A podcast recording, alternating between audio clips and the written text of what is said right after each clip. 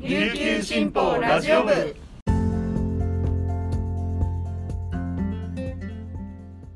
はいたい皆さんいかがお過ごしですか？今日も琉球新報ラジオ部をお聞きいただきありがとうございます。10月6日金曜日本日のパーソナリティはデジタル報道グループの大城典子が担当します。午前10時半現在の那覇の気温は28.4度。天気は曇り時々晴れとなっています。はい、えー、明日から3連休という方も多いんじゃないでしょうか。何か皆さんご予定は決まっていますか？琉球新報の方でですね実はぴったりのイベントが開催されております。先週立夏いかなのコーナーでも紹介にあったと思うんですけれども、えー、10月6日今日からですね、えー、8日の日曜日まで国頭村フェアというのを琉球新報ビルの方でやっております、え、内容が大変盛りだくさんなんですけれども今日はですねあの ROK さんの方の人気番組「T サージパラダイス」を公開生放送するということであの私もぜひ行きたかったんですがちょっと今日在宅勤務で行けないのがとても残念です。そしてですね3日間通してやんばら宮城さんのスペシャルライブもあるそうです。とですね、あと面白いのがですね、琉球新報ビル屋上にあたるんですが9階もう一番上の階ですね。そちらの方でキャンピング PR ということで背景マスターが背景を焼きますというあの変わったイベントも行われております。この背景っていうのはあの廃棄の灰に鶏という字を書くんですが卵を産み終わった鳥のことでスープの出汁に使われることが多いそうなんですがあの国頭村ではソウルフードとしてですね炭火焼きにして塩と胡椒で味付けをして食べる習慣があるということです。私も背景食べたことないんですがあのぜひお近くにお住まいの方琉球新報の方に足をお運びいただいて試食されてみてはいかがでしょうか。今週末には4年ぶりに制限のない、えー、那覇大綱引きも開かれるようですのでそちらも合わせてお楽しみになってはいかがでしょうか。ということで、えー、今日ここまでに入ったニュースを早速お届けしたいと思います。最初のニュースです。米軍普天間飛行場移設に伴う名護市辺野古の新基地建設に関し斉藤鉄夫国土交通省は5日軟弱地盤改良工事の設計変更申請をめぐる大執行訴訟を福岡高裁那覇支部に提起しました。辺野古に関する大執行訴訟は尾長武知事時代の2015年11月以来2度目で辺野古をめぐる県と国の訴訟は14件目となります。大浦湾側の埋め立てをめぐり大きな局面を迎えました。大執行の提起について国交省は設計変更の承認を迫る指示を出しましたが4日の期限までに承認しなかった玉城デニー知事に代わって承認することが目的です。大執行について定めた地方自治法によると高裁那覇支部は提訴日から15日以内に口頭弁論期日を指定し10月中旬までに第1回口頭弁論が開かれる見通しです。迅速な審理が求められるため一度の審理で決心し県が敗訴する可能性もあります。続いてのニュースです。プロバスケットボール B リーグ一部で2連覇を狙う琉球ゴールデンキングスは5日佐賀県の佐賀アリーナで初昇格の佐賀バールーナーズとの B リーグ開幕戦を戦い80対63で快勝しました。前半から岸本隆一らのスリーポイントシュートが要所で決まり44対33で折り返しました。後半は佐賀の連続得点で点差を縮められる場面もありましたがカール玉代や松脇義行らがスリーポイントシュートを決めて流れを引き戻しそのまま逃げ切りました。キングスの次の試合は7日午後3時5分から佐賀と同じ会場で第2戦を行います。続いてのニュースです。南城市のサンゴシャスコーレ高等部を運営する学校法人創生者は5日私立夜間中学校の設置計画について沖縄県から妥当と認める通知が届いたことをホームページで発表しました。来年4月私立としては全国初の開校例となります。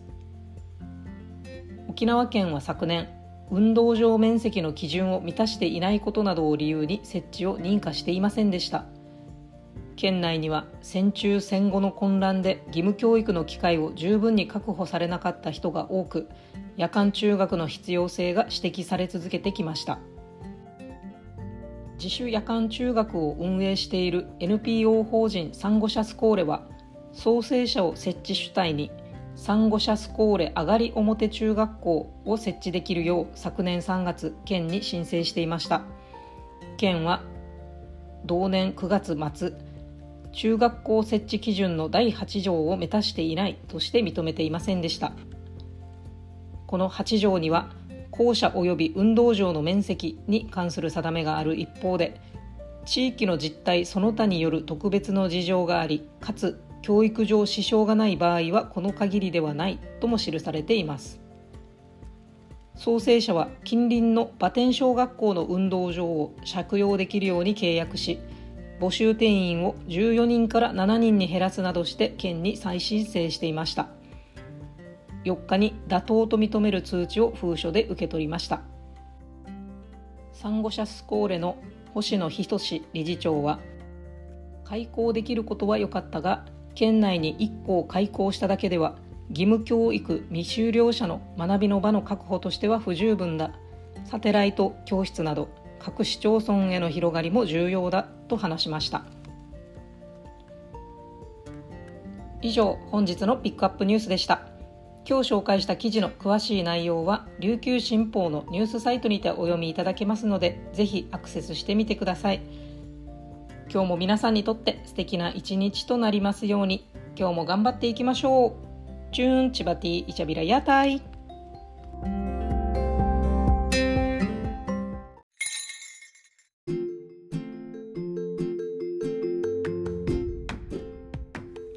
はいたい皆さんこんにちは。には今日もチャンプリュンタクがやってきました。このコーナーは私台湾出身の記者ウ・リジュンが沖縄のニュースを中国語を交えながら紹介します。私は月に数本琉球新報の日本語の記事を中国語に翻訳して発信する仕事もしていますがこのチャンプルユンタクではそこで取り上げた記事のキーワードを中国語で紹介したり関係する台湾の話題などを紹介していきます。ミニ中国語講座のような時間としても楽しんでいただけたら嬉しいです。え今日はですね皆さんにご紹介したいのが中華圏の、え三大祝日の一つ中秋節です、えー、早速ですが中秋節は、え、中国語では中秋節と言います。中秋節はですね、えー、旧暦の8月15日に、えー、当たる日に、えー、あります。それがですね、春節、それと単語節と並び中華圏の代表的な、節句の一つですちなみにですね、春節っていうのが、春節と言います。つまり、旧正月のことですね。単語節っていうのが端午節と言います。今年の、中秋節がですね、ちょうど、先週の9月29日、え金曜日でした。え一体、え中秋節、中秋節、え中華圏、まあ、特に私の地元の台湾では、えどんな風に、え祝うのか、えそれでどんなものを特に、え食べられるのか、えそれについて今日の、えチャンプルユンタクで、えお届けしたいと思います。中秋節はですね、えー、皆さんのご存知のように、まあ、十五夜、えー、の日ということで、えー、この日の、えー、満月が、えー、1年で最も美しいと、えー、言われています。え1年で最も美しい満月なので台湾人はですね、えこの日、え外でお月見する人たちも結構多くいます。中秋節中秋節は、台湾では、祝日になっていて、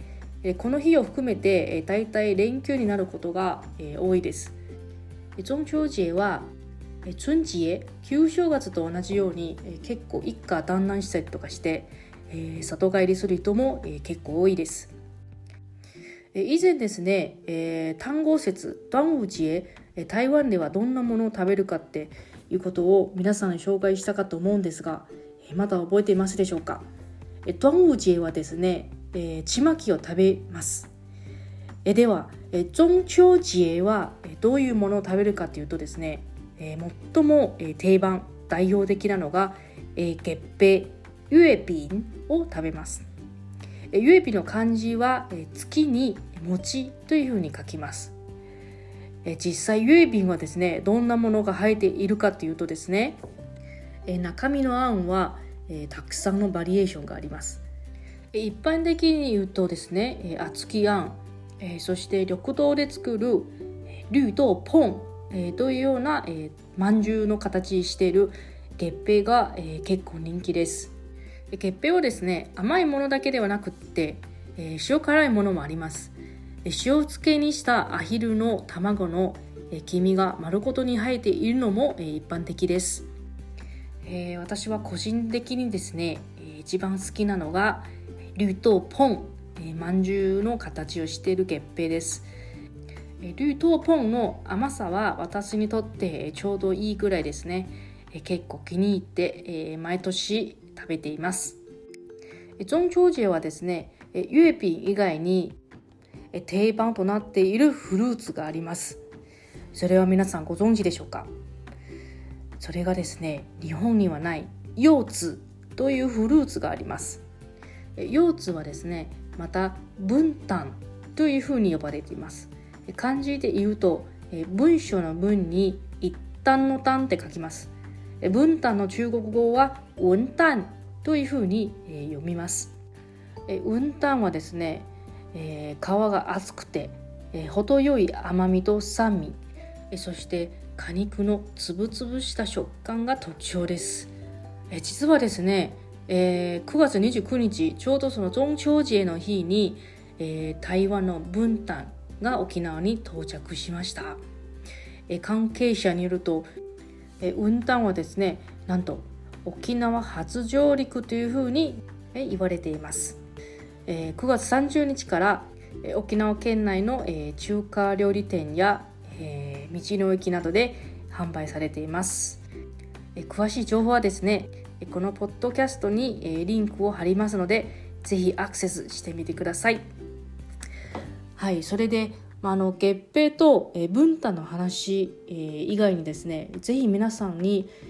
また台湾の中秋節の、えー、特徴の一つを紹介したいと思います。中秋節はやはりお月見をしながら何かを、楽しまないといけないですよね実はですね中秋節この日にですねバーベキューをする、家庭がすんごい多いです中秋節台湾に行くとですねどこに行っても本当にバーベキューの匂いが街の中で漂っています美味しいですよねここでまた皆さんにバーベキューの中国語を紹介します。それが烤肉と言います。漢字で言うとですね、顔は火に考えるという漢字で書きます。肉というのが肉というふうに書きます。顔は焼くという意味もありますので、烤肉というのは焼肉の意味というふうに、直訳してもいいです、皆さんはここまで聞いて、来年の中秋節バーベキューしてみようかなっていうふうに思う人いらっしゃいますよね。ぜひやってみてください、え最後に、え実はですね中秋節私にとって特別な、え意義がある日でもあります、え何かというとですね実は私の旧暦のお誕生日がえー、旧暦の8月16日です。えつまり中秋節中秋節の翌日です、私のお母さんはですねいつも冗談で、え私はバーベキューの香りに、誘惑されて、え一刻でも早く誕生したかったでしょう。ということを、え言われますね。はい、え今日は皆さんに紹介した中国語を最後に復習したいと思います。えまず、中秋節、中秋節、春節、春節、端午節、端午節、月餅、月餅。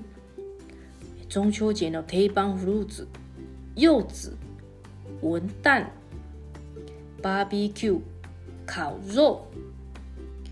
最後までのお付き合いありがとうございます。